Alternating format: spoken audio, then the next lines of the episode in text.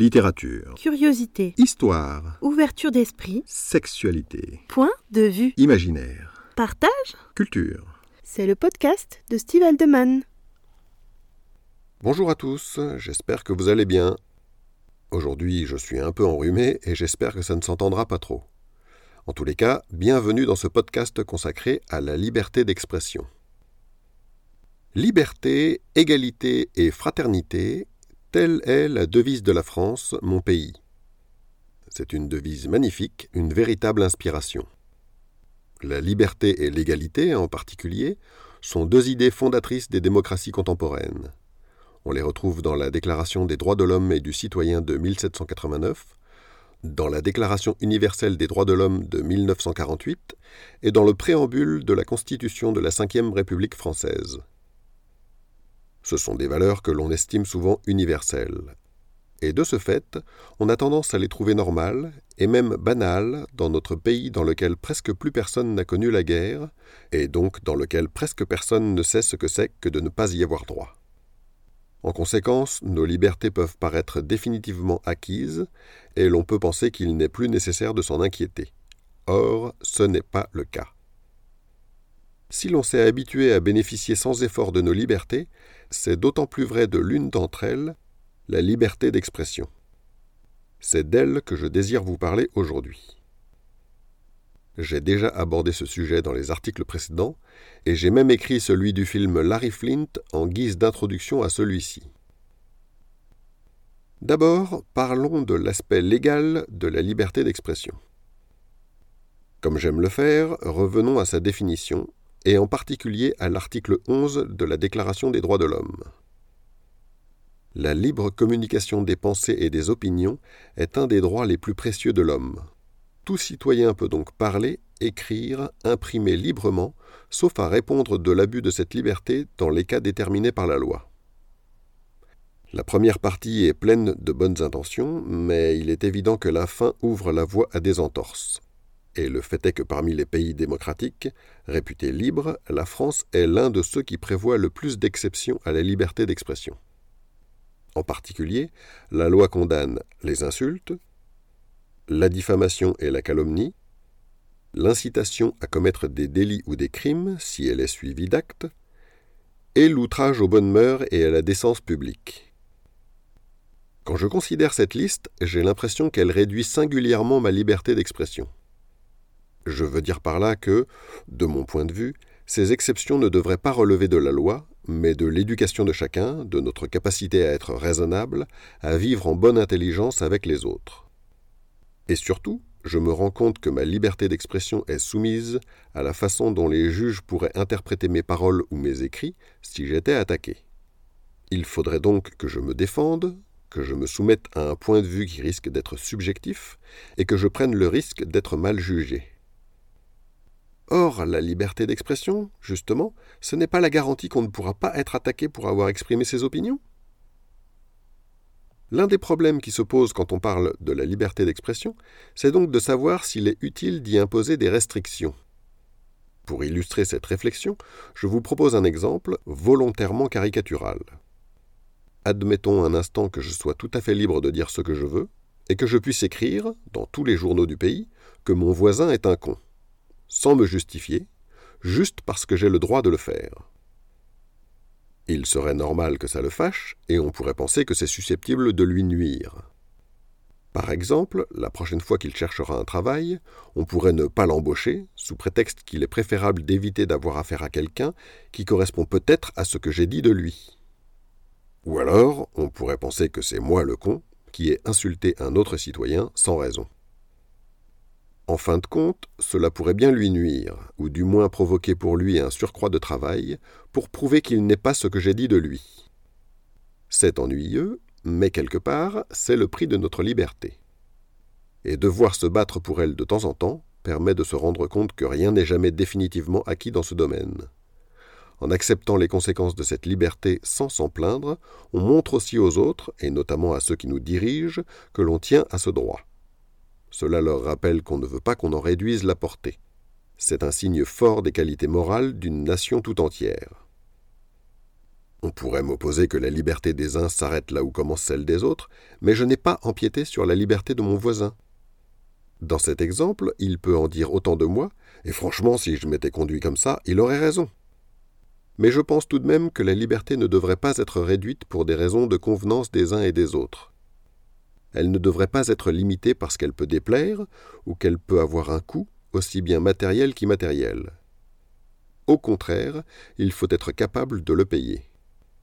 Dans cet exemple, ce n'est pas ma liberté d'expression qui met mon voisin dans l'embarras. C'est la réaction des gens qui pourraient aller stupidement dans mon sens alors que je n'ai apporté aucune justification à ce que j'ai dit. De la même façon, dans notre société mondialisée, nous avons plus intérêt à accepter que l'on puisse nous insulter, et à faire avec, plutôt que de légiférer pour empêcher cela. Car nos lois n'ont d'impact que sur notre pays et pas sur tous les autres, dont les ressortissants, de cultures différentes, ont encore plus de raisons de ne pas être d'accord avec nous. En témoignent les tensions liées aux religions ou à la politique, pour ne citer qu'elles. Je pense donc que cette liberté peut être un bon vecteur de sagesse.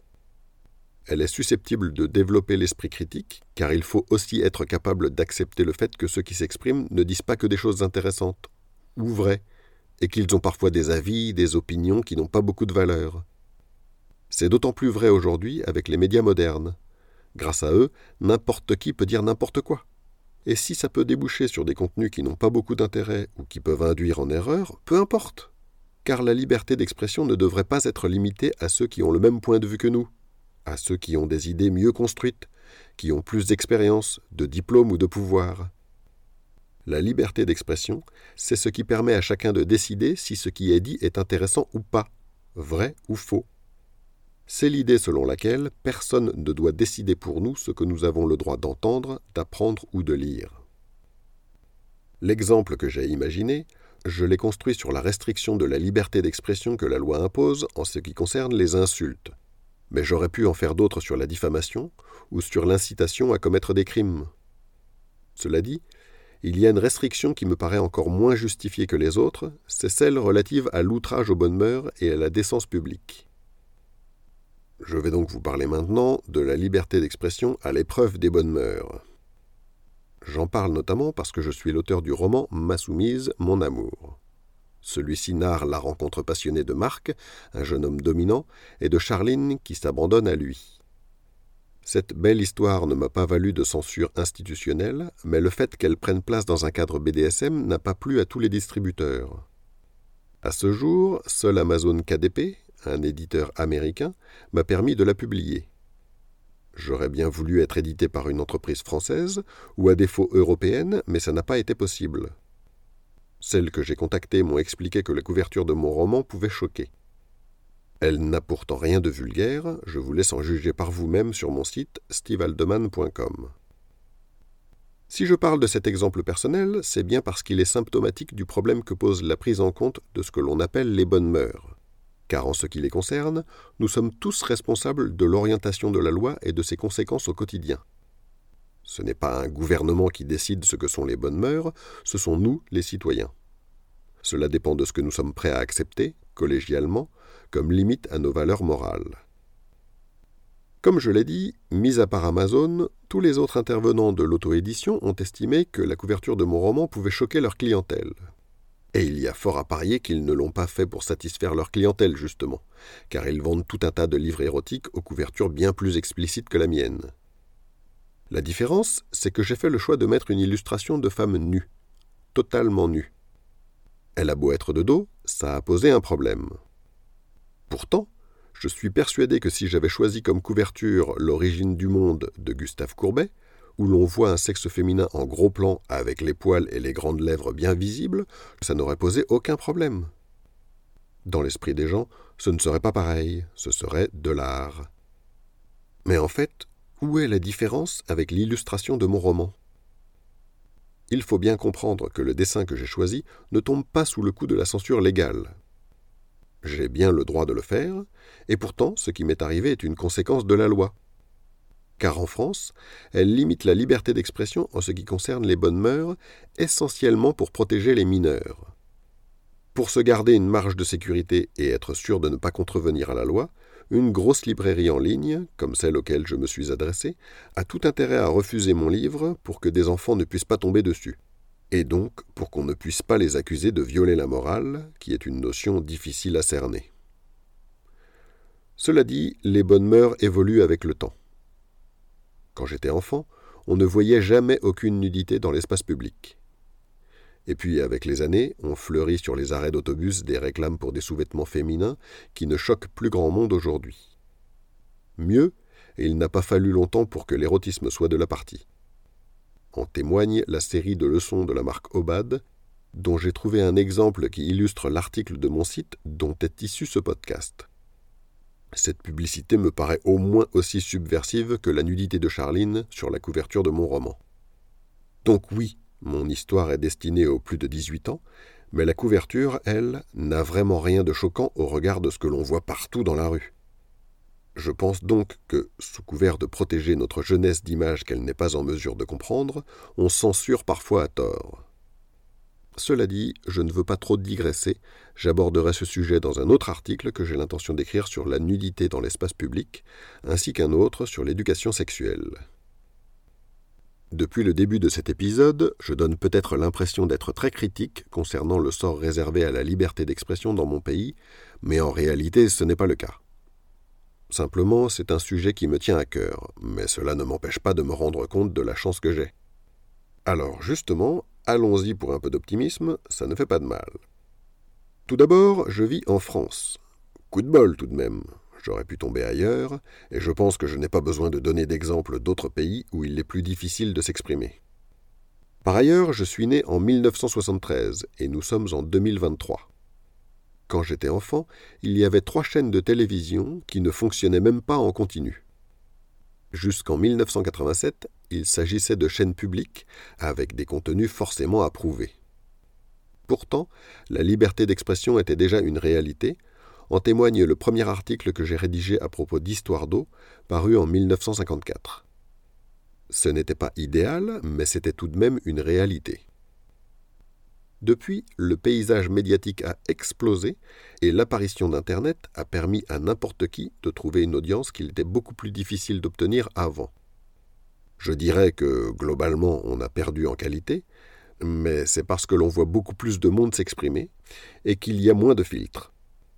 N'importe qui ne passait pas sur la première chaîne en 1980, c'était réservé à une certaine élite. L'ouverture est une excellente chose, car si notre société moderne a vu beaucoup de médiocrité mise en avant, elle est aussi le vivier où de futurs talents émergent.